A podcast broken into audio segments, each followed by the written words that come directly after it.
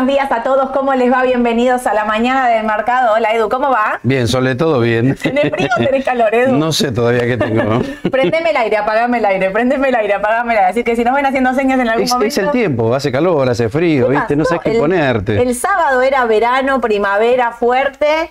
Hoy un frío, No, ayer un viento. No, y el domingo lluvia. El domingo se llovió todo. Después Está refrescó. No sé está- cómo estará ahí. Veía que estaban escribiendo desde Mendoza, desde Córdoba. Veía que estaban escribiendo de varios lugares. No sé cómo estará por allá. Acá hoy está Kenny. Ni, ¿viste? Sí, sí, extraño. Raro, raro como el mercado, extraño, ¿no? Sí, el mercado, sí, da igual. así está el mercado. ¿Cómo estará esto? Voy a empezar aclarando un par de cosas. Ahí vi que, eh, que me contestó, ¿cómo se llamaba? Alonso, pero ¿qué, ¿cómo se llamaba? Leandro. Leandro, Alonso, y o- me ocupo de Leandro y me ocupo de todos. Vayan a controlar los mails, porque se mandaron las invitaciones del presencial por mail, así que confirmen, tienen que confirmar a todos los que salieron en el sorteo que acá hicieron las chicas, no sé cómo digital, no sé cómo hicieron, eh, pudieron eh, y tienen acceso a venir presencial mañana al Raba Palusa. Eh, llegaron las invitaciones por mail. Hoy probablemente también estemos eh, ajustando un poquito por WhatsApp a todos los que no llegaron a contestar. Pero, y también ponemos el link en descripción. ¿Por qué? Porque vieron que nosotros los leemos. Y el otro día, cuando terminó el vivo, que me puse a leer, eh, Lucas decía, che, qué buena idea sería transmitirlo por streaming, agarrándose de alguien también que decía, che, y para los que no podemos ir y los que son del interior y los que no podemos, los que trabajamos básicamente Claro. sería y no podemos acercarnos a verlos, ¿cómo- ¿nos vamos a quedar afuera? Nadie se queda afuera, así que van a tener el link para registrarse y pongan virtual, porque va a ser un acceso cerrado eh, donde se va a transmitir en vivo la presentación que vamos a, que vamos a hacer todos. Los chicos van a estar Edu, eh, Aye, Mauro y Ale, van a estar exponiendo todos. No saben, ya, está cerrada, eh, ya está cerrada la presentación, está espectacular. ¿Querés saber de papeles del panel general? El señor te va a contar. ¿Querés saber de energía? Te vamos a contar. ¿Querés saber de bancos? Te vamos a contar. ¿Querés hablar de bonos? Mauro te va a contar de bonos. ¿Querés saber de AT? Te vamos a contar. Aye te va a contar un estado de situación del dólar actual. Bueno, miren, y carteras de inversión. Así que no se lo van a poder perder. Hay de todo, hay de todo en el vivo de mañana. En el, eh, les cuento esto porque muchos me preguntaron, che, el Raba Palusa tiene música, ¿qué onda? No, no, no. Decidimos llamarlo de esa manera por, digamos, como para hacer este evento, Pero ponerle no un estaría nombre. mal, viene la primavera. Podríamos hacer como un festejo de primavera. Va a haber sorteo, ahora que me decís Bien, festejo de primavera, va a haber sorteos también para el día de mañana. Pero lo más importante es que va a ser de mercado de capitales, digo, saliendo del chiste, va a ser mercado de capitales, vamos a hablar de inversiones, vamos a hablar de cara a las elecciones y qué pasa después, cómo nos posicionamos según tu perfil conservador, moderado, agresivo.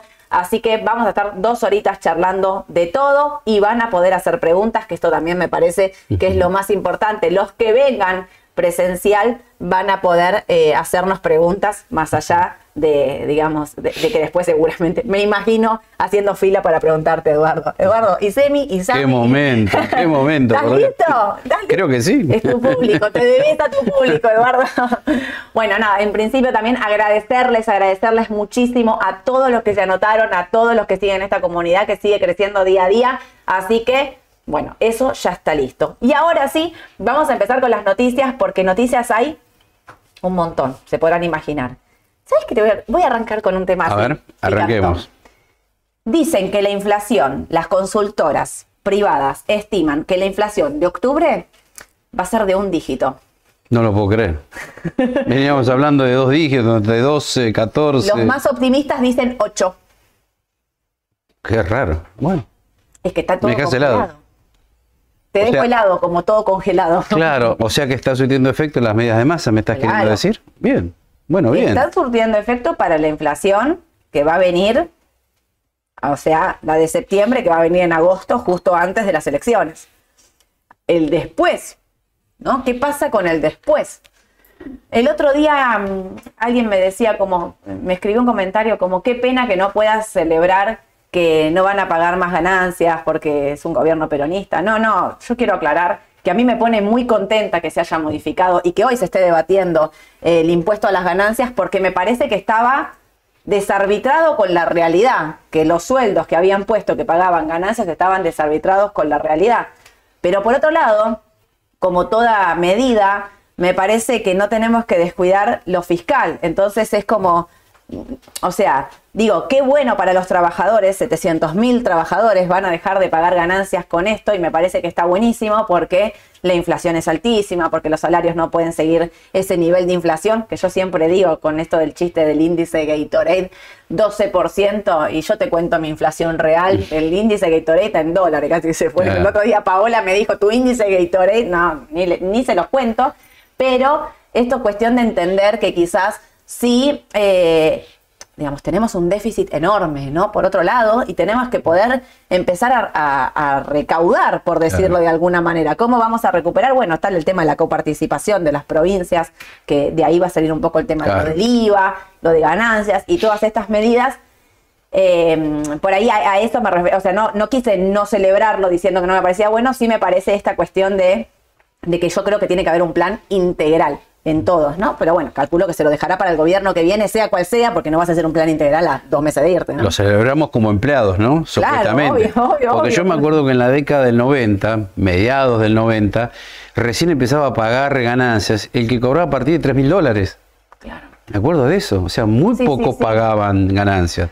No, es que fue quedando desarbitrado. Con esto que yo digo que el impuesto, digamos, no me parece mal, porque es un impuesto progresivo. El tema es que si no ajustas la escala y no ajustas eh, el mínimo no imponible, abarca un montón, o sea, familia con cuatro hijos, te digo, pagabas ganancias y te querías morir. Y, las deducciones quedaron. Alguien el río me decía, ¿sabes cuánto es la deducción de, ganancias de un crédito hipotecario? 20 mil pesos. 20 mm. mil pesos no es ni una cuota de un crédito hipotecario, digamos. O sea, a eso me refería, con que estaba mal eh, el, no el, no modificar las alícuotas de, prepagas y todo eso, que, bueno, pero en vez de modificarlo, por ahí lo que están haciendo es directamente eliminarlo y dejarlo para las categorías, creo, más altas, más, más altas, ¿no? creo que va a quedar CEO, gerentes, ¿no? Me parece que quedaron por ahí. Em, pero bueno, nada, quería aclarar eso, pero todo eso es presión. Todo eso es noviembre. Yo te digo, si llegamos a ir al balotage, mamita mía, ¿qué noviembre vamos a tener? Porque viste que congelaron tarifas eh, de luz y gas y ya dijeron que, claro, que el mes que viene van a aumentar. O sea, no sé si mes que viene se refería a octubre o a noviembre, me parece que a noviembre se refería. ¿Se vienen los aumentos de luz y agua para el mes de noviembre o gas? Lo, de luz seguro. Luz seguro. Y encima viene el calor fuerte, con lo cual vas a gastar más todavía que eh, se va a venir un verano aumento intenso. Aumento de consumo y aumento de tarifa, las dos cosas vas a tener. Se va a venir un verano intenso en todos los sentidos. Eh, el, domingo estuve en qué hacemos con los pesos a las 23 horas, que el jueves me olvidé de contarles, pero después puse una placa para los que me siguen en Instagram, avisé por ahí. Eh, es como que el jueves me falta un montón para el domingo, para acordarme de decírselos. Y charlábamos, estaba... Mm, estaba Matías de la consultora Domec, estaba Martín de la industria de la provincia de Buenos Aires y hablábamos de qué difícil que se viene el 2024, mm. para el que sea, digamos, ¿no? Como que ahí era transversal. Todos decíamos, che, el 2024 va a ser complicado. Complicado. La deuda en pesos, el dólar, las, bueno, el reacomodar y el gobierno que sea que le empiezan a contar tus famosos 100 días, mm. los 100 días de Edu que a mí me generan mm. ansiedad. Mientras tanto, esto está recontra manipulado. Esto no se mueve. Pero esto no se mueve porque está la venta al pie del cañón todo el tiempo. Te digo más, están interviniendo hasta la LEDE. Viste que había gente que preguntaba sobre el CCL, qué va a pasar. 678. Esto, ¿ves que está el 675, 678, qué sé yo? Bueno, están reacomodando al cierre de todos los días hasta la LEDE, que antes no lo estaban haciendo. Antes se hacía solo con ALGD. Ahora están como todos prolijitos y ahí encausados. Nada de hacer cosas, cosas raras. Y el contado con liquidación, 734, está ahí, como que no, ¿viste? Como, ¿está agazapado, Edu? Sí, me parece que sí. Vos pensás que sí, ¿no? Vos fíjate ahora, el viernes que viene, falta justo un mes para las elecciones, ¿no? Claro, está, lo, Y te acordás lo que pasó en las PASO. Un mes antes empezó a subir CCL. O sea, me das estas días. Muchos dicen, mal pensado, bueno, el 21 es el día de la primavera se termina la primavera para SSL. ¡Apa! Miren qué frase nos tiró así a la mañana. Están tomando café con leche a despabilarse. Me quedan. Hoy es 19, 19, 20, 21, 3 días. Jueves 21, claro. Jueves 21. Bueno, podrá ser, podría ser. Lo que sí es real es que hay una presión muy fuerte, muy fuerte para los meses que viene con respecto al dólar y no solo para los meses que viene, sino también para el año que viene.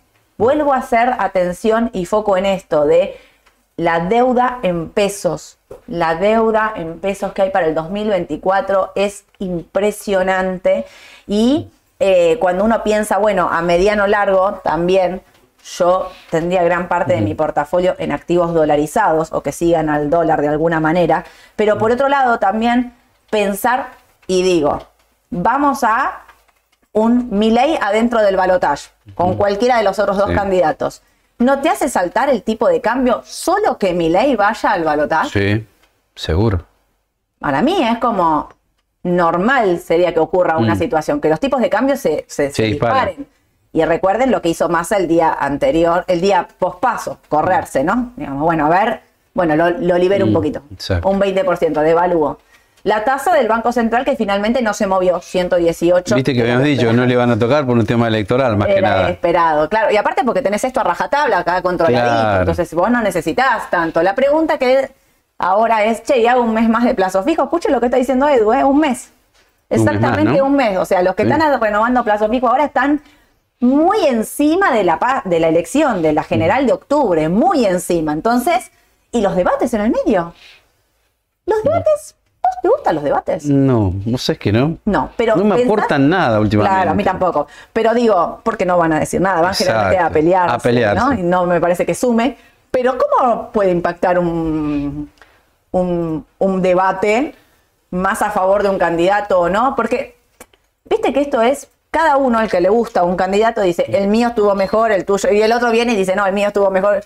Salvo que sea un debate, digamos, como de esos que te digamos, bueno, hubo un claro ganador. ¿Viste? Cuando en el debate hubo un claro ganador. ¿Se puede adelantar el mercado? Yo creo que sí. No te digo ahora con los vicepresidentes que también van a exponer porque no, van a aportar gran cosa. Pero sí con los candidatos a presidente. Ahí sí podría haber algún movimiento. Habría que estar atento. ¿Cuándo es el debate? ¿8? ¿Puede ser que sea 8 de octubre? ¿O yo tengo mal la fecha del debate? ¿Alguien me.? O el 2, no me acuerdo. La, fecha del debate presidencial. No me lo acuerdo, pero ahora, charlando con vos me doy cuenta de que es una fecha. El primero, domingo primero de octubre. me están diciendo. ¿Y el segundo? El 8. Hay dos debates, ¿no? Porque son de, tratan distintos mm. temas. Uno y 8. Primero, domingo. Primero y 8. Ahí están todos los chicos acá diciéndome domingo primero de octubre y eh, domingo 8 de octubre el segundo. Atentis, ¿eh? Atentis, a ver qué pasa con esto, porque mm. quizás no pasan sin pena ni gloria y quizás, eh, bueno, de ahí me parece, yo siempre me acuerdo ese del, del debate de Macri y Scioli cuando en qué te has convertido, Daniel, eh, digamos que quedó como la frase digamos bueno de ahí decían los portales decían como el claro ganador fue Mauricio Macri. O sea en, en, ese momento no me acuerdo cómo reaccionó la bolsa ya venía subiendo cuando ya habían entrado ahí ya la bolsa se venía venía disparándose pero bueno me parece que hay que estar muy atentos que ya sí ahora entramos en el periodo elecciones fuertes y concentrar las carteras a cómo querés pasar octubre es la clave. Si vos vas a querer arriesgar, empezá a posicionarte o seguilo de cerca. Por ahí el que va a tomar posiciones de riesgo puede hasta especular. El que va a, posicionarse en cosas conservadoras es ahora. CDR es ahora.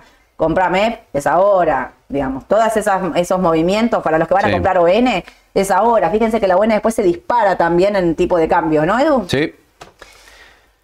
Volumen de acciones locales. Mira lo que nos trajo Edu. Claro, ¿por qué ¿eh? les traje eso? Porque me va a dar pie para explicar lo que estamos viendo en el mercado local.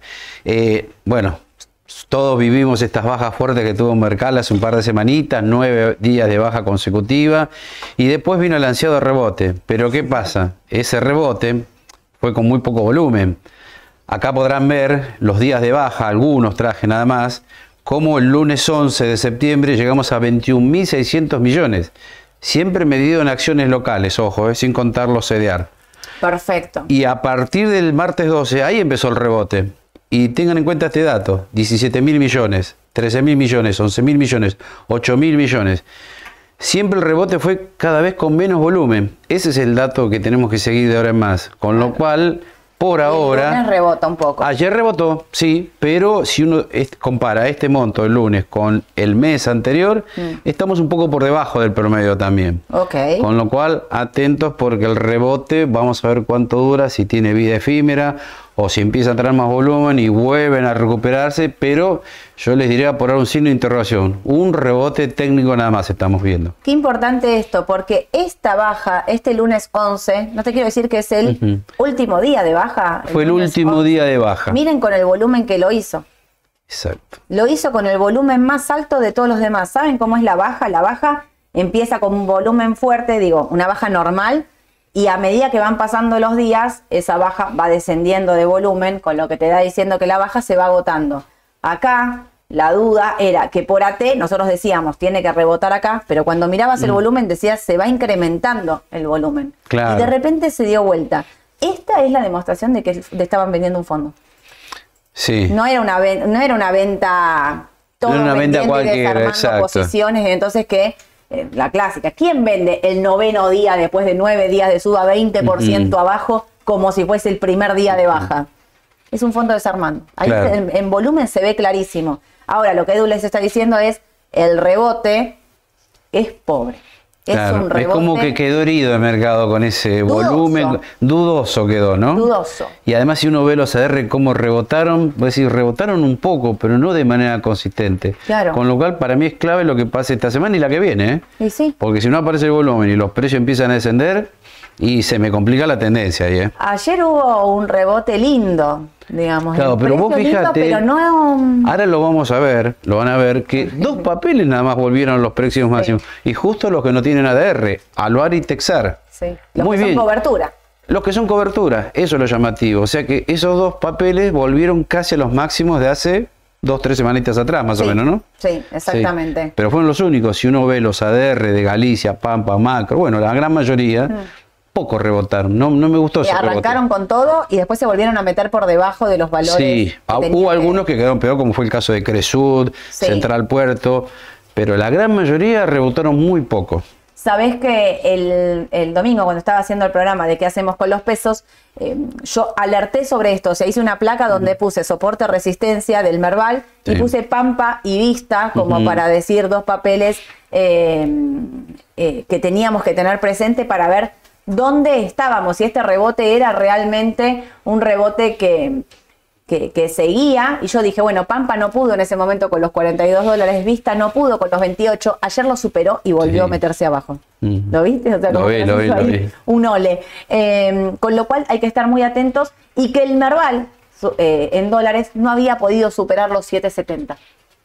No había podido superar. Entonces, otra, me parece otra mala señal. clave para esta semanita, es clave, es clave esta y la que viene, me parece. Sí. Bueno, y acá el dato de inflación, esto está. ¿Por qué te traje el TX26? ¿Por qué lo estoy mirando mucho? Porque mm, siempre repetimos con Soledad que para mediano y largo plazo quizás no sea una buena opción. Por todo lo que dijiste antes, la abultada de deuda, hay que ver si se paga, si hay reperfilamiento. Y solo decíamos para el corto, pero les aclaro algo, para el corto plazo tampoco están funcionando, veo ahora. Claro. Y ustedes me podrán decir, bueno, pero está saliendo algún fondo, hay algo que no se sabe, no lo sé, pero lo que sí sé que no está respondiendo en el corto plazo. Así que estemos atentos también claro. para el corto plazo, para todos los bonos que ajustan por ser. Y eso que me da la impresión que está interviniendo ¿eh? exactamente y encima baja. Eso es lo que no me gusta. Y porque se baja un poquito de la oferta, digamos, o sea, en la compra, perdón, en la, posición compradora se va bajando, pero la cantidad de miles de millones de nominales que está comprando el central, yo les digo, nunca visto. Sí. Nunca visto. Superó, pero mira, ampliamente la salida de Guzmán. Sí. ¿Y sabes lo que creo? Hay dos causas, me parece, por las cuales en el corto está flojo esto. Y una tiene que ver con lo que vos dijiste recién. Si se espera una inflación del 8%, cuando hace dos semanitas atrás decíamos, no, va a ser del 11, 12, 13. O sea que la expectativa de inflación para el mes de septiembre, que se va a conocer en octubre, podría ser el 8 o 9%. Con lo cual esto es como que tira un poquito para abajo. Y claro, que ya lo tenía, o sea, se pensaba, vos acordate que... Estamos con otra expectativa inflacionaria. 16 para octubre. Claro, claro. Esa podría ser... Esa podría ser una de las causas. La otra, que bueno, es relativa, tómelo con pinzas, así como vimos un fondo salir en acciones, ¿por qué no pensar que puede haber fondos que quieran salir estos bonos adelantándose a lo que por ahí pensaban hacer el año que viene, ¿no? Sí. Así que atención ahora por el corto también con estos bonos, ¿eh? Si bien yo creo, no sé vos, yo creo que esto es oportunidad. ¿eh? Para mí, lo dijimos de corto plazo, sí. Simplemente se me abrió la duda por lo que vi los últimos ahora tres días. Sí, sí, pero fíjate que las velas son cada vez más chiquitas, más cortitas. Debería en teoría rebotar. Sí. Debería no sé, me parece que puede ser un lugar para decir, bueno, ¿dónde pongo los pesos? Pero insistimos, si sale solo para el corto nada más, ¿no? Sí, sí, para el corto plazo nada más. La, elección. Y estamos hablando, semanas puede ser. Sí, sí, sí. No, no quedárselo de acá a fin de año, me parece. O principio del año que viene. Principio del año que viene. Para mí ahí, bueno, eh, justo ayer hablaba con un cliente y le decía, eh, esto es un partido que se va a jugar de acá a octubre, noviembre, podemos armar carteras octubre, noviembre pensando elección balotage. En noviembre hay que repartir las cartas de nuevo. ¿Saben por qué? Porque en noviembre ya vamos a tener un ganador, ganadora, en el caso de Patricia Bullrich. Mm, vamos a tener que repartir las cartas de nuevo porque ahí vamos a tener que empezar a escuchar qué es lo que piensan hacer. Por ejemplo, ayer surgió el rumor de que la persona de finanzas elegida por Patricia Bullrich es una persona experta en reestructuración de deuda. Fuerte, con un perfil muy académico, de la UCEMA, espectacular, qué sé yo, pero con, una eh, con un especialista en reestructuración de la deuda. Entonces, vamos a tener que, ahí, por eso digo, una cosa son los activos de cobertura y todo, incluso que vos querés sobre todo digo para los que están acá, porque si vos convertiste a dólar al CCL y tenés bonos del Tesoro americano, todo lo que estamos diciendo estás mm, excluido de todo riesgo local. Nos referimos a los que tienen duales, Linked, Rofex, Bonocer, ONs Linked, digamos, toda esta gente que está metida acá en el mercado local con volúmenes estrepitosos de riesgo alto. Por eso coincido con Edu en que esto es para pasar ahora. Ahora, exacto. De corto. Eh, ¿Sabes qué, Edu? Me están diciendo. 4.3 eh, saltó el Merval al lunes siguiente al debate 2015. Ah, buen dato. Mira. Buen dato, ese. buen dato, gracias, es bien. 4.3 había, o sea, ahí te das cuenta, ya el mercado daba un ganador en ese momento, Mauricio Macri, que era pro mercado. Y al otro día me hicieron una pregunta, no sé a ver vos qué pensás. A ver.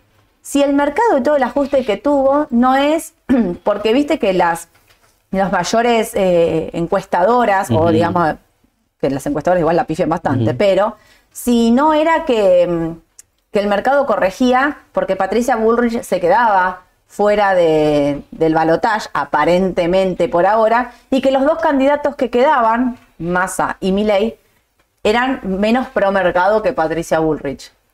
Me parece correcto. ¿Vos coincidís con ese análisis? Sí, coincido con ese análisis. Para mí metería uno más. Ese y el otro que ya había papeles que por ahí estaban muy bien valuados. Caso Pampa, en 49 dólares. Ahora lo vamos a ver también, ¿eh? Perfecto. Está buena esa, sí, sí, me gustó. Podía ser, ¿eh? Sí, sí, sí. ¿Y esto? Mira el bueno, que está haciendo ahí. Sí, AL30B. No sabía si traerla, pero dije, bueno, está intervenido para que por lo menos lo vean, ¿no? Por ahora no pasa nada con el AL30D. ¿Por qué? Porque venimos siempre repitiendo lo mismo. El gobierno sigue interviniendo, sigue dejando el dólar entre 6,70 y 6,90, sería ese el amplio rango, con lo cual es difícil de analizarlo, como dijimos ya un montón de veces, ¿no? Los bonos en dólares se complica hacer alguna proyección por ahora. Sin embargo, están haciendo un pisito ahí en 30, 50, ¿eh? Como que no quiere perforar. Para que no tiene apuro por ahí. No, yo si los tengo no los vendo. Por más que ahora, ¿qué, qué lío se armó ayer en ¿En dónde? En Twitter. Viste que yo sigo la comunidad de Twitter. Para. ¿Vos sabés que Elon Musk dijo que va a querer cobrar Twitter? Bueno, es X ahora. Yo le sigo diciendo Twitter para que ustedes. es que todo es muy difícil. Es Twitter, es Twitter. Eh, parece que va a querer cobrarnos a todos los que utilicemos la red social. No sé a dónde vamos a migrar. Ya, ya, la comunidad tuitera nos tendremos que organizar. Pero para, te cuento que ayer se armó un debate sobre el tema de la dolarización de mi ley y los bonos, sobre todo los globales, los GD, porque un economista muy reconocido, Mondino, eh, dijo que no era viable la dolarización porque los bonos GD tienen una cláusula específica que de Guzmán en la reestructuración que impide que la Argentina emita otra deuda distinta a un precio inferior a eh, a esto. Eso está hecho para que no hagas una quita. está hecho a propósito. O sea, fíjate como cuando arman algo, les ponen un montón de condiciones que seguramente eso habrá sido una condición del exterior. Que no, o sea, si esto vale 30 dólares, ¿qué te está queriendo decir? Esto vale 30 y 31. Bueno, vos no podés decir esto no lo pago y emito un nuevo bono con quita y que valga 20. Igual te veo venir algo. Con lo que estás diciendo, no estás queriendo decir, como dice Fantino, que la dolarización es como que El debate era eso, que la, eh, mm, la, dolarización que plantea Emilio Campo, que arma, dice de generar un fideicomiso con eh, los bonos de, Fondo de Garantía de Sustentabilidad, más lo del Banco Central y demás, y ponerlo en un fideicomiso en, en Estados Unidos, lo que decían es que se cae, que no lo puedes hacer.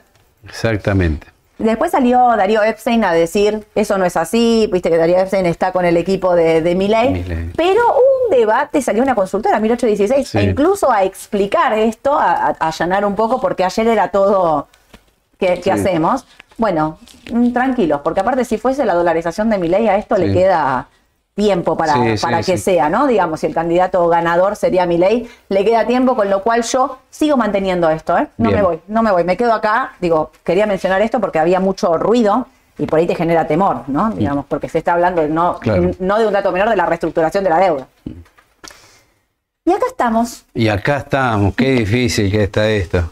Llegamos a los 800 de nuevo. ¿Qué hacemos? No podemos con los 860 nos estamos queriendo alejar. Fíjate que acá este máximo en 8, cerca de 900, después este máximo en 850. Lo malo de esto que son máximos decrecientes. Ojo ahí, ¿no? Y esto, que pase esto ahora, ¿no? Claro, y encima ah, esto, mínimos eh, decrecientes. Y ahora esto, ¿no? El rebote que vamos a ver qué pasa acá. Es clave que pase. Bueno, mira, yo estaba acá el otro día, hablaba cuando el Merval llegó acá a los 770 y dije no los pudo pasar y cerró ahí abajo. Ahora estoy acá en 800. Había dicho que era clave, ayer domingo dije, es clave lo que pasa esta semana. Estamos ahí en 800. Si sigue va a buscar los 850, eh, te digo. 8, ponele que pase los 820, va a buscar los 850. Clave, que pase los 850 para ir a buscar estos 900. Y si no, volvemos acá a 700. Y es una posibilidad. Con poca fe. Sí, me, todo este momento que pasó, que vi de estas grandes bajas, el rebote así medio efímero, es como que te deja un sabor medio agridulce, me parece, ¿no? Sí. A nadie le gusta que baje el mercado. Obvio. Cuando ves que baja, dice, bueno, va a rebotar, sí, rebota, pero no, no rebota como uno me parece quiere, que es más volumen, alcanzar rápido los, los niveles máximos de hace unos días. Pareciera que no va a pasar eso, ¿no? no. Pero bueno, ojalá, ojalá. Por ahí me estoy adelantando quizás, ¿no? Quizás el 2 de 2 de octubre, después del, del, del debate. del debate, o el mercado realmente espere para definir después del 22 de octubre. También. Por eso Hay que seguirlo muy de cerca. claro, es como para estarle muy encima y no creo que pase ahora sí de a comer los 860, ¿eh? En, el escenario actual, me parece, no creo. ¿No ves llegando a las elecciones al 22 de octubre arriba de 860 en Marval? Me da la impresión que no, con tanta incertidumbre. Y puede ser, ¿eh? Bueno, Edu, Edu está si Edu perdió la fe, chicos. Igual está selectivo, porque viste que acá el que apostó a Luar y a Texar, la verdad que ahí la repegó, ¿no? Yo a Luar y Texar no las eh, vendo. Eh, el, que pudo salir en 680, como dijimos, habíamos dicho ya en 580 entrar y se fue a 520. Y te digo más, los que tienen a Luar y que no vendieron en 680 porque son tenedores de largo, cuando llegó a 520 estaban casi todos infartados.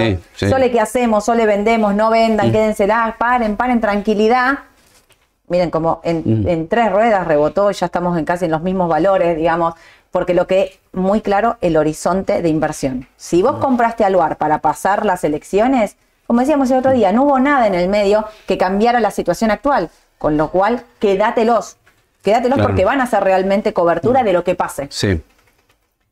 Sami, Sami, hace rato que no hablamos de Sami, hace un montón. Creo que hace unos meses la habíamos nombrado como papel porque es exportadora, la principal exportadora de limones acá en Argentina y también de Sudamérica. Bueno, vino con una noticia bastante interesante que, bueno, va a recibir un préstamo sindicado, creo que son, no sé si 44 millones de dólares, si la memoria no me falla. Eh, bueno, para ampliación de su fábrica. Así que es una buena. creciendo, ¿eh? Viene, sí, viene, viene creciendo. Ya había obtenido 22 millones de dólares en mayo eh, para eh, reconvertir su planta en Paysandú. Así que hay buenas noticias. Planea también emisión de acciones para después de las elecciones. Fíjense en ese dato también, ¿no? Como todos los empresarios dicen, yo no voy a hacer nada nuevo de acá hasta el 22 de octubre, voy a esperar a ver qué pasa, ¿no? No sabemos nosotros. No, por eso, no sabemos nosotros, imagínense un empresario, ¿no? El empresario está... lo aclaran, lo aclaran, eh, salió en el cronista, si lo quieren leer, está ahí la nota. Eh, así que bueno, creo que son buenas noticias para la empresa, ¿no? Em, después, bueno, me puse a mirar el gráfico, no me aporta mucho. En su momento dijimos que era una buena opción, pero es como que en 4.40, a ver si es el numerito, 4.90 eventualmente, tiene un techo. O sea que es una buena noticia futuro. De corto les diría que por ahora no pasa gran cosa. ¿eh? Claro. Che, Edu, ¿y no están haciendo un piso en 4.20? Sí, sí, podría ser capaz que con esta noticia hoy rebote un poquitito. Puede, puede pasar, sí, sí, sí, no lo descarto. A mí no me, lo justo el otro día en el evento de empresas me, alguien me preguntó por Sami y yo contaba que como exportadora exporta el 90% de su producción, claramente es una recontra cobertura contra el dólar oficial, pero lo que me pasaba con Sami es que esto del panel general, ¿viste? El volumen, el volumen que tiene, o sea, si van a entrar en Sami real, entren con poco y el día que bajan no quieran salir porque no salís digamos, ¿no? Me parece que eso hay que tenerlo muy presente. Eh, cuando digo el volumen el panel general, digo, las empresas que no están en el líder, en el panel general, cotizan con menos operaciones por día. Digo, si Alvar hace 300 millones, por decir un número, eh, Sami por ahí lo está haciendo, está operando 20 millones de pesos. Eso hace que haya menos compradores y menos vendedores. Las puntas están más abiertas no sé, por ejemplo, 400, la compra se pone en 380 y la venta se pone en 530. Entonces están muy abiertas, se hace difícil comprar y vender. Comprar, siempre terminás comprando. El tema es la, venta. Cuando vos querés vender y te empezás a desesperar y bajás, y bajás. Y pones 510, 500, 490, 480 y vas bajando, vas bajando. Del otro lado también están percibiendo que vos querés vender. Y ahí es donde terminas haciendo una operación con, me acuerdo Semino hace un par de semanas, 20 abajo en un segundo. Sí, sí. Era eso. E, ese es el problema. Era eso. Yo ahí siempre lo que recomiendo es no vendas, no vendas, no tengas la necesidad. Para mí estos papeles se venden cuando suben. Exactamente, opino. En la suba. En la suba vendés fácil y vendés a buen precio. ¿No? Bueno, pues hay que esperar que no siga subiendo, nada más y nada menos. ¿Y Mori? ¿Por qué traje Mori? rápido y simple. Porque no sé si se acuerdan que Mori también la nombramos varias veces, pero por un tema de una OPA, eh, por lo menos este, lo habremos nombrado, no sé, un par de veces en los últimos tres meses, pero solo por el tema de la oferta pública de acciones, porque Comercial del Plata eh, lanzó una OPA ya hace unos meses y bueno, para quedarse con, la empresa, ¿no? Sí. Y la última noticia que conocimos es que la CNB ahora sí aprobó, eh, autorizó la, oferta pública. ¿eh? ¿A qué precio? A un precio de 40, 50, si no me falla la memoria. Y en su momento habíamos dicho... ¿40 pesos? Creo que, mira, si no me acuerdo mal, 40,50. Ah, creo, 40,50. ¿eh? Sí, ese es el precio que aprobaron. Así que en su momento, cuando esto había salido, dijimos, cuando el papel andaba apoyando en la zona de los 59, dijimos, no paguen 59. Si el comercial de plata está pagando un papel cerca de 40 pesos, conviene venderlo en el mercado. Obvio. Y bueno, fue lo que pasó. Bajó. ¿Y también? Porque esto está 49. Claro, bajó y mucho y podría quizás bajar más si ese precio ya no se modifica, ¿no? Así que... Iría a buscar acá los 40 acá, mirá. Ahí, 40. Exactamente. Podría, podría ser. Pero es para mí para vender, no es un papel ya para tenerlo. Venderías acá en 49 y sí, medio. De, de corto plazo no, no, no, no tiene ningún atractivo, ¿no? Ok. Con esta noticia es difícil que suba. Perfecto. Clarísimo, Edu. Y acá estamos. Aluar. Bueno, el que siguió nuestro consejo últimamente, ojalá que la haya pegado, porque mira que la nombramos, ¿eh? la nombramos en 400, a ver. Dios. 430. bueno, nos cansamos de recomendarla. No, nos cansamos de recomendarla. Vos decís 380, yo te digo venís desde los 200 por poco recomendar. Sí, pero, pero 400 seguro, 400 seguro. Ahora, también dijimos que 680 era un nivel crítico porque rara vez la vimos salvar arriba de un dólar, ¿no? Y como el dólar estaba en 690, 700, depende del que uno tome, ¿no? Porque ese le viste que está a 739, el Blue 720 y el MEP 680. Pero nos pareció que 680 no, no daba para más. Y vino la gran baja. Y acá lo único que les puedo decir es que nos equivocamos, que pensamos que en 500 no, perdón, ¿eh? ¿sí? sí, 580 era el numerito clave para que rebote. El rebote fue un solo día. Y después vino la debacle de todo el mercado. Y eso es lo que a mí no me gustó, de todo el mercado, ¿no? Porque no la veía en 520. No. Y fíjense que Aluar fue el último en recuperarse. Vos sabés que el día del primer rebote, Aluar seguía bajando ese día. Sí. Fue el martes, ¿no? Creo que fue el martes, sí. Lo vi y me preocupaba. Claro, porque decíamos, ni 520 rebotó, se fue hasta 515, 513 creo. Sí, sí. Pero como veíamos que el mercado seguía subiendo y fuerte en algunos papeles, bueno, tarde o temprano ese fondo termina de liquidar y es la gran oportunidad. Sí. Bueno, de ahí se fue, sí, hasta 640, ¿puede ser? 654. ¿eh? Bueno, damos un pasito a los 680 otra vez. Nada. Con lo cual puede ir a buscar ese nivel y ahí otra vez me parece descansar de corto plazo. De corto. No le puedo pedir más salvar, me parece. ¿De corto no? De corto no. ¿Cuándo eh, viene el, balance? ¿Hay expectativa de pago de dividendo? Eh, sí, en octubre me parece que la asamblea ahí se va a definir el dividendo. Che, Edu, y escúchame, si te hice caso, vendí en 680, recompré, ponele en 580, no, no, no llegué a 520 y ahora estoy acá en 654. Espero a ver qué pasa hoy. A ver. ¿A 6.80? Eh, sí, a ver si podés salir al mejor precio, ¿no? Pero no, no creo que siga mucho más, ¿no? Más si vemos por ahora el dólar tranquilo, ¿no? Me cuesta creer que vaya a 700, 720, ¿no? me parece que debería descansar de corto plazo. Si descansa, compro de nuevo. Si la tengo, la mantengo. ¿eh? Si los que tienen al bar de largo plazo, yo la mantendría. Mira, haz el siguiente cálculo. C40 contra 520. ¿Cuánto te dan porcentaje? Sí. Eh, más de un 20 más debe 20, dar, ¿no? Sí. 24, claro. Gracias. 24% en 1, 2, 3, 4, 5 días. ¿Quién gana 24% en 5 días? En 5 días le ganaste a la tasa, a la inflación, a todo, al dólar. Olvídate, sí. El que la agarró, yo, bolsillo, algo vendo seguro. Chao. Chao. Me fui. ¿El corto? El corto sí. Veo si puedo especular vendiendo un poquito más arriba hoy, pero ya está. Ya estás. No se puede vender en máximos, dicen. Exactamente. no se puede comprar en mínimos y no se puede vender en mm. máximos. bueno, Aluar entonces, esto. ¿Algo más tenemos para agregar? Eh, no, de Aluar no, nada más. ok. Banco Macro. Los bueno, bancos están ahí, ¿eh? Están ahí.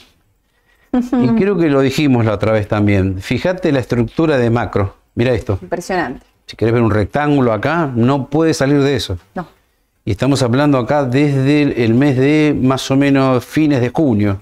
Claro. O sea, hay un amplio rango acá de macro que está diciendo, por ahora ese es el rango que me voy a mover en dólares. Sería 27 y 22 dólares aproximadamente. No puede salir de ese rango. No.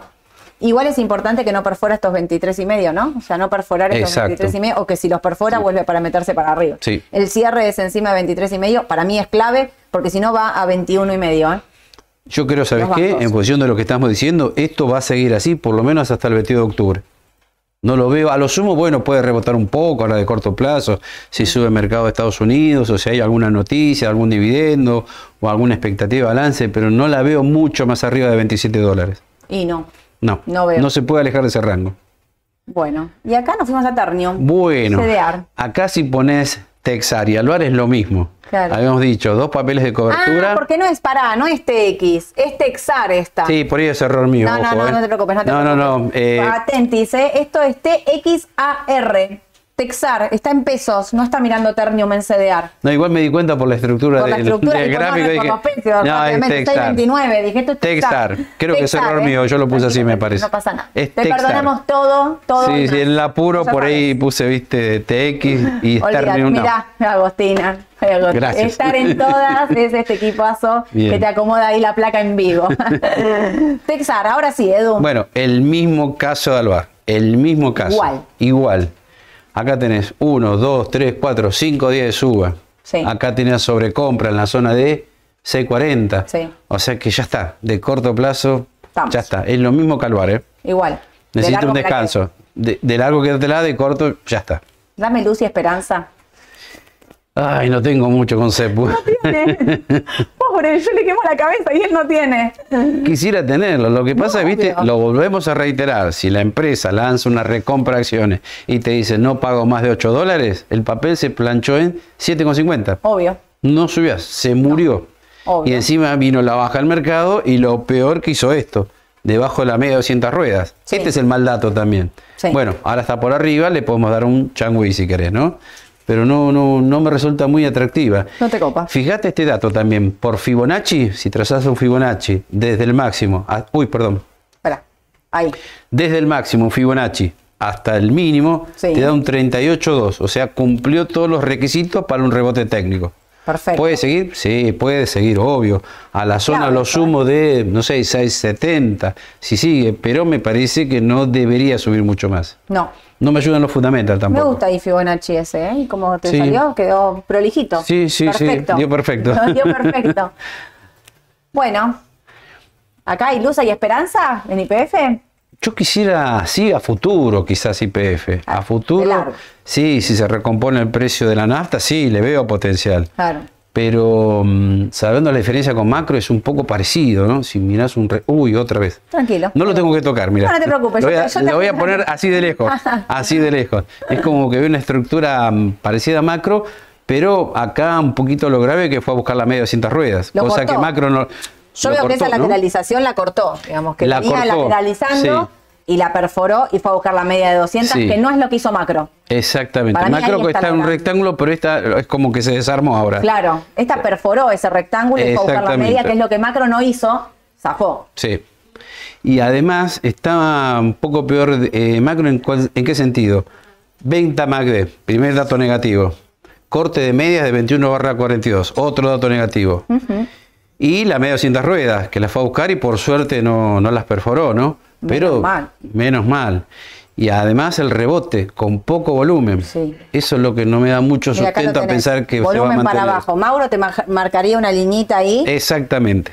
Miren, ¿eh? Ese es el mal dato.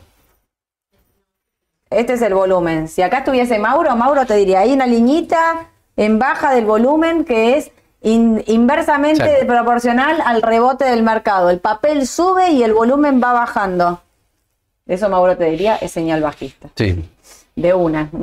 Por eso, viste, no me atrae mucho el mercado local ahora, no le veo mucho atractivo, me parece. No, está bien. Edu está explicando con todos los papeles, está dando lo fundamental de lo que le pasa a él con el mm. mercado local y mm. está muy bien. O sea, acompañás lo que dijiste al principio de lo ves dudoso. Lo veo dudoso, no, lo veo para el corto, me parece. Vos dijiste al principio, lo veo dudoso y después ves todos los papeles, esto para rebote, esto para rebote, no acompañás lo que dijiste al principio. Está muy bien, es una opinión, está, la estamos tomando como tal, Edu, así que eh, para mí es clave ahora los 13-10.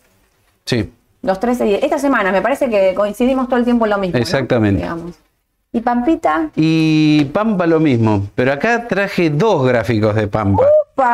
Dos gráficos, porque el primero de corto plazo. Sí. Para que vean que tiene algo parecido a lo de IPF. Mm. Venta MACD. Eh, corte de medias. Y fue a buscar la media de 200 ruedas. Un calco. Y además, eh, me parece que Pampa fue a la que más le pegaron cuando salieron. A la que más le pegaron. ¿Qué paliza le dieron? Sí. Bueno, Pampa igual al ser parte del holding, digamos, también eh, tiene, eh, ¿cómo se llama esto? IPF, digamos, dentro de su, de su portafolio, de sus acciones, de sus tenencias. Así que también hay que tener cuidado. Es como Con todo el juicio de IPF me refiero, ¿no? Sí, a lo sumo, mira, puedo ir a buscar el 50% de Fibonacci, que es la zona de 43 dólares. Si hoy sigue el rebote. Ojalá que siga, ojalá. Pero bueno. Mientras me... dicen cómo está afuera, porque ya abrió Sony 32. Así que vamos viendo. Sí, podría seguir un poquito más al rebote. Y a ver si tenemos el otro. No, no lo tenemos. ¿No lo tenemos? No, perdón, fui yo, ah. pero pensé que había dos. Había dos, bueno, no importa, no importa. No, pero habré borrado yo, ¿eh? Puede no Importa, no importa, lo que quería mostrar ahí era el mismo gráfico de Pampa, nada más que comprimido y mostrado en, en años. Te prometo que para el jueves está. No, igual lo explico.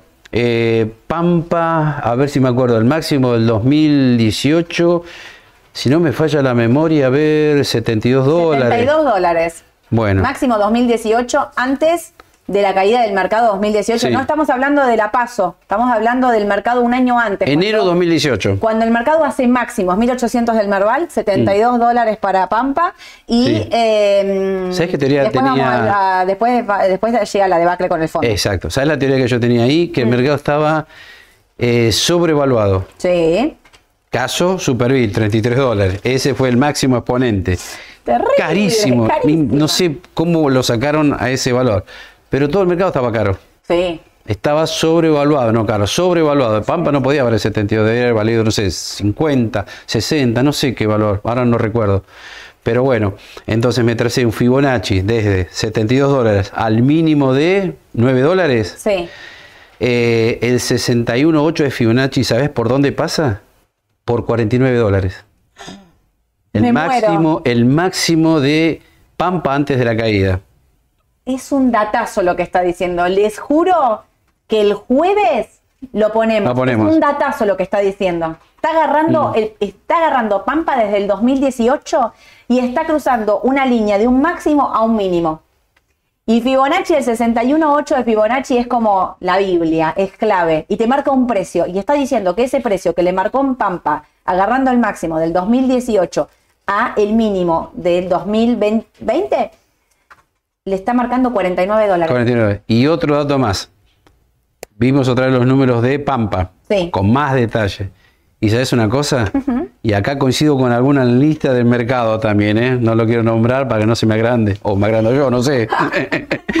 eh, ¿Vos sabés que nos da más de 49, 50 dólares? Sí. Tendría que estar por fundamental en esos valores. El otro día me llegó un informe de Pampa eh, de la gente de, Research for Traders de NEFA y ellos también marcaban la expectativa de Pampa comprar, ponían 49 dólares de acá a 12 meses. Bueno, de acá a 12 meses. De acá claro. 12 meses. El precio objetivo. Yo como que este año se agotó ahí en 49, 50 dólares, me parece. día, ¿eh? Lo que para mí, ¿sabes qué tiene Pampa para aguantar? No sé si es la suba, es que no la veo bajando. Por el sector, ¿eh? Sí, sí, sí, sí, sí. Mientras respete acá la media, estamos todos bien. Mientras respete esos 37 de la media, vamos bien. La aguantamos. Sí. Si no, bueno, pero viste, no es normal que te dé justo análisis técnico con fundamental y que coincidamos en algo, en un número, ¿no? Tal cual. Bueno, clave, te juro que para el mm. jueves te pongo el... Dale, dale. Y ahora hablamos rápido de afuera de las tecnológicas porque se viene mañana el dato de la Fed, la Reserva Federal va a estar diciendo si sube o no la tasa. Eh, la expectativa es que no la suba. Exacto. Que haya una pausa. Consenso del 95% que no suben la tasa. Sí, la llegan a subir. ¿Qué está pasando con los bonos del tesoro? No paran de subir. ¿Pues viste eso? Eh, ¿eh? Algo está. Hay una cocina ahí interna en eh, Estados Unidos. TLH. El TLH, el TLT, digamos. Pero es una buena oportunidad en 100, 102 dólares, ¿eh? Más de eso no creo que baje. Pero ¿sabés qué me llama la atención? Ayer el rebote que tuvieron los bonos del Tesoro americano. Cuidado, cuidado con Estados Unidos. Hay una liquidez en Money Market la más alta de los últimos 30 años. Buen dato, ¿eh? ¿Qué está pasando? China y Taiwán, me falta decir, y Candela y la moto, pero... Cargan acá porque yo me la paso haciendo preguntas. Pero escúchenme, atentis, ¿eh? que no es un dato menor, que es la mayor liquidez de los últimos 30 años en Estados Unidos, está en fondos money market. Y por otro lado, ayer las tasas estaban subiendo, con lo cual, qué raro, porque no hay una expectativa de suba de tasa eh, para el corto plazo, digamos, mañana se espera que la Fed haga una pausa. Cuidado con los índices, ¿eh? porque como dice Edu, están acá, están lateralizando, no, puede, eh, no pueden superar los 380, el QQQ para mí se ve clarísimo, y fíjate que con la expectativa de la no suba de tasa, esto tendría que estar subiendo. Porque el 95% del mercado está diciendo que no va a subir la tasa y no tiene un rebote, sin embargo. No, no, eso es lo llamativo. Es raro. ¿Tendrá que ver como que el mercado de las tecnológicas está un poquito caro? Puede ser. Viste que se habla de múltiplos en relación al PER de 25 años que está ahora el mercado, sí. cuando el promedio es de 18 años. Sí. Eso te da la pauta que está bien valuado o quizás sobrevaluado el mercado de Estados Unidos. Y atención con los semiconductores, y por eso te estoy hablando de Taiwán. Cuidado con el tecnológico y lo que está pasando con China y Taiwán. Me das pie a decir lo de ¿eh? China. Viste que ya hay varios analistas internacionales que están diciendo, ojo con China. China empezó a crecer desde el principio del 2000 como todo el mundo decía acá en Argentina, tasas chinas, 10% por año. Para este año se espera menos del 4 y para el año que viene menos del 3. Sí. Ya bajaron la tasa. Hay quiebra de varias empresas constructoras. O sea que China se está desacelerando fuerte. Fuerte. No puede recuperarse. No puede, ¿eh? No, puede, recuperarse. Y otra cosa, ojo con los países que exportan a China. Todos. Material de hierro, Brasil, por ejemplo. Sí, sí, digo un todos, pero sí, obviamente por países ejemplo, más eh, complicado seguramente. Y acá me trajiste Intel. Bueno, Intel para decirte que capaz que es la excepción porque Intel fue a contramano de la suba que hizo el QQQ en los últimos meses. Obvio. Y además, fíjate que interesante, fue a buscar los 37 dólares, no pudo, baja. Vuelve otra vez a testearlo, no puede. Esto es lo que nosotros llamamos resistencia. Ah, me quedé, me tomó el No, no, no, porque iba como la otra vez. Preguntaron en YouTube, ¿viste qué es resistencia y soporte? Quería que me des pie. Resistencia, perdón. Resistencia, por eso, 37, no puede. Estaba pensando como qué bien que acompañó una media de 200. Y va a la resistencia. Claro. Pero estaba pensando. Voy a buscar la resistencia de 37 y bueno, acá sí lo supera. Corrige y parece que quiere salir. ¿Y todo por qué? Porque sí va a tener ganancias en los próximos trimestres. Exacto. Así que estemos atentos, por ahí es la excepción. Si el mercado de las tecnológicas no pasa nada, ¿no? Habrá que ver qué pasa ahí en los 37. Los puede ir a testear otra vez, agarrarse de eso como soporte y ahí salir. Sería como una buena idea, ¿no? Eso. Y Meli. Y Meli, por último, los 1350 que dijimos que podía caer, está bastante cerquita. No sé si llega, a ver, ya les digo. Sí, estuvo bastante cerquita, 1360. ¿eh? Así que podría ser una oportunidad ahora si viene un rebote en las tecno.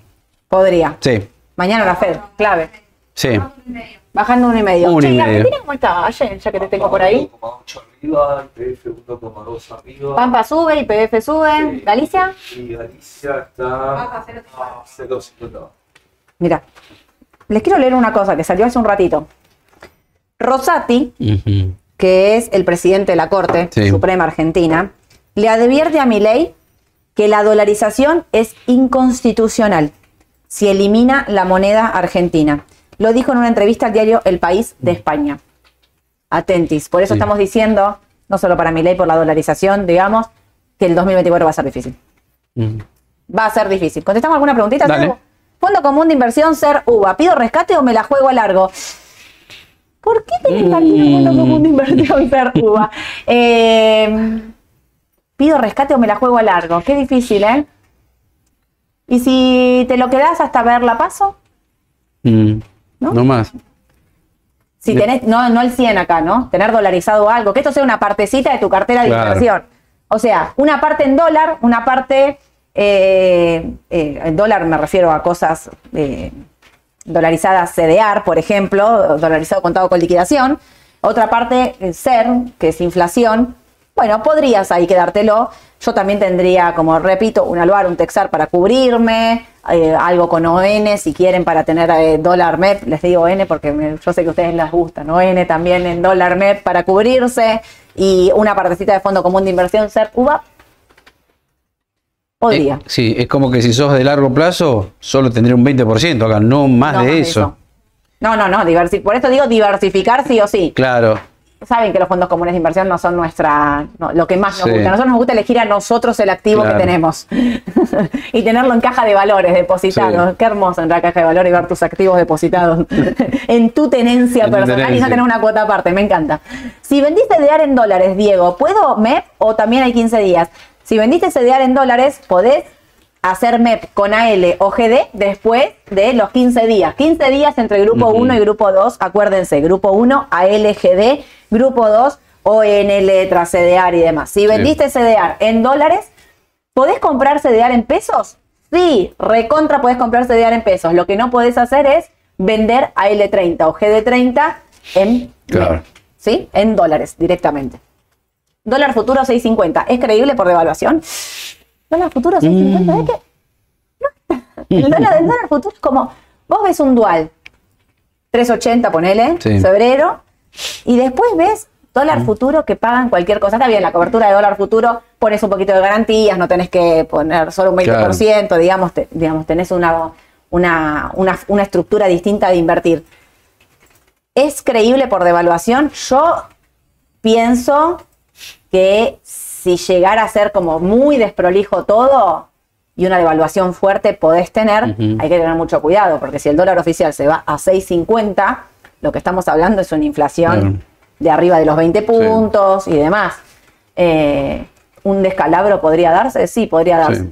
Podría darse, porque está todo atado con alambrecito finito. O sea, no es atado con alambre, es atado con alambre finito, para que tengan noción de la estructura de cómo está Argentina con respecto a pocos dólares en el Banco Central, muchos pasivos en pesos eh, y una situación por verse. Mm. Y mucho ahí, mucha restricción, lo que hace olla presión. Exacto. La última, buen día. Si es ahora el momento para el MEP, ¿se podría comprar a L para 30 para después del debate o de las elecciones si es que el dólar va a subir? Sí, claramente. Sí. Si vos querés comprar, está bien, si vos pensás que la L30 en dólares después del debate va a subir, porque va a subir el mercado, vos compras a L30 hoy y lo vendés, no sé, el 2 de octubre.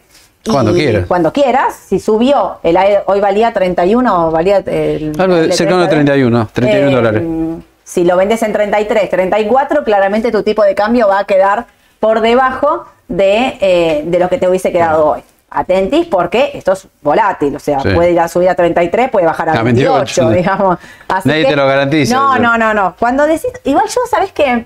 Pienso cuando quiero comprarme, yo soy de las que lo cierro. Es lo mejor, sí, sí. ¿Está 687? 670, no, perdón, 678? Cerrado. Es buen precio. Es buen precio para el mes. ¿Para qué especular?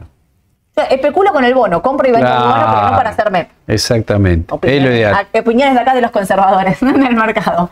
Bueno, escúchenme una cosa. Eh, son y 44, nos vamos. Pero eh, preguntaban y me están avisando los chicos que aclare el tema de los que se quieren eh, inscribir al Palusa para verlo virtual. Se pueden inscribir todos los que quieran, se va a transmitir por streaming, así que anótense porque todos los que estén anotados lo van a poder ver. Va a ser privado, no se va a transmitir por el canal de YouTube abierto. Así que todos los que quieran ver el Raba Palusa en vivo, anótense. ¿Dónde está el link? ¿Lo pusieron el link? ¿Ya está en la descripción? Está en la descripción. Eh, vayan a anotarse ahí y pongan virtual y se les va a dar un código de acceso para que puedan entrar a la transmisión que se va a estar dando en vivo desde las 5 de la tarde, porque 4 y media es la acreditación, 5 de la tarde en punto. Vamos a arrancar, no se lo pierdan, así que los que van a venir presencial, vengan temprano, que aparte está cafecito, hay algo para comer. Algo para comer. Está el servicio de Leira Catering, que les juro, no es chivo como todo lo que ocurre en este programa, pero el servicio de Leira Catering, Pablo, un genio, unas cosas riquísimas. El otro día llegué a agarrar un budín marmolado. Esta vez voy a ir más temprano, me voy a preparar, me voy a hacer una bandejita y me la voy a llevar para después del evento sentarme, tomarme otro café con leche y comer tranquilo. Bueno, Gracias a todos, gracias por conectarse, gracias por todos los que nos escriben. Vamos a ponerle like ahí abajo, vieron que tiene una manito así para arriba, pongan like en, la, en el video así, esta comunidad sigue creciendo. Los esperamos mañana y a los que no pueden venir también los esperamos que se conecten. Va a ser una gran tarde con muchísima información, así que también les voy a dar un consejo, tomen nota pongan algo, traigan algo. Los que van a estar en vivo van a tener para anotar. Los que no, anoten, agarren un, lapicito ahí, una hojita para, para, poder escribir, porque los chicos traen mucha data. Gracias a todos, nos vemos mañana y después el jueves 9.45 en la mañana del mercado para contarles todas las noticias más importantes local e internacional. Chau, chau.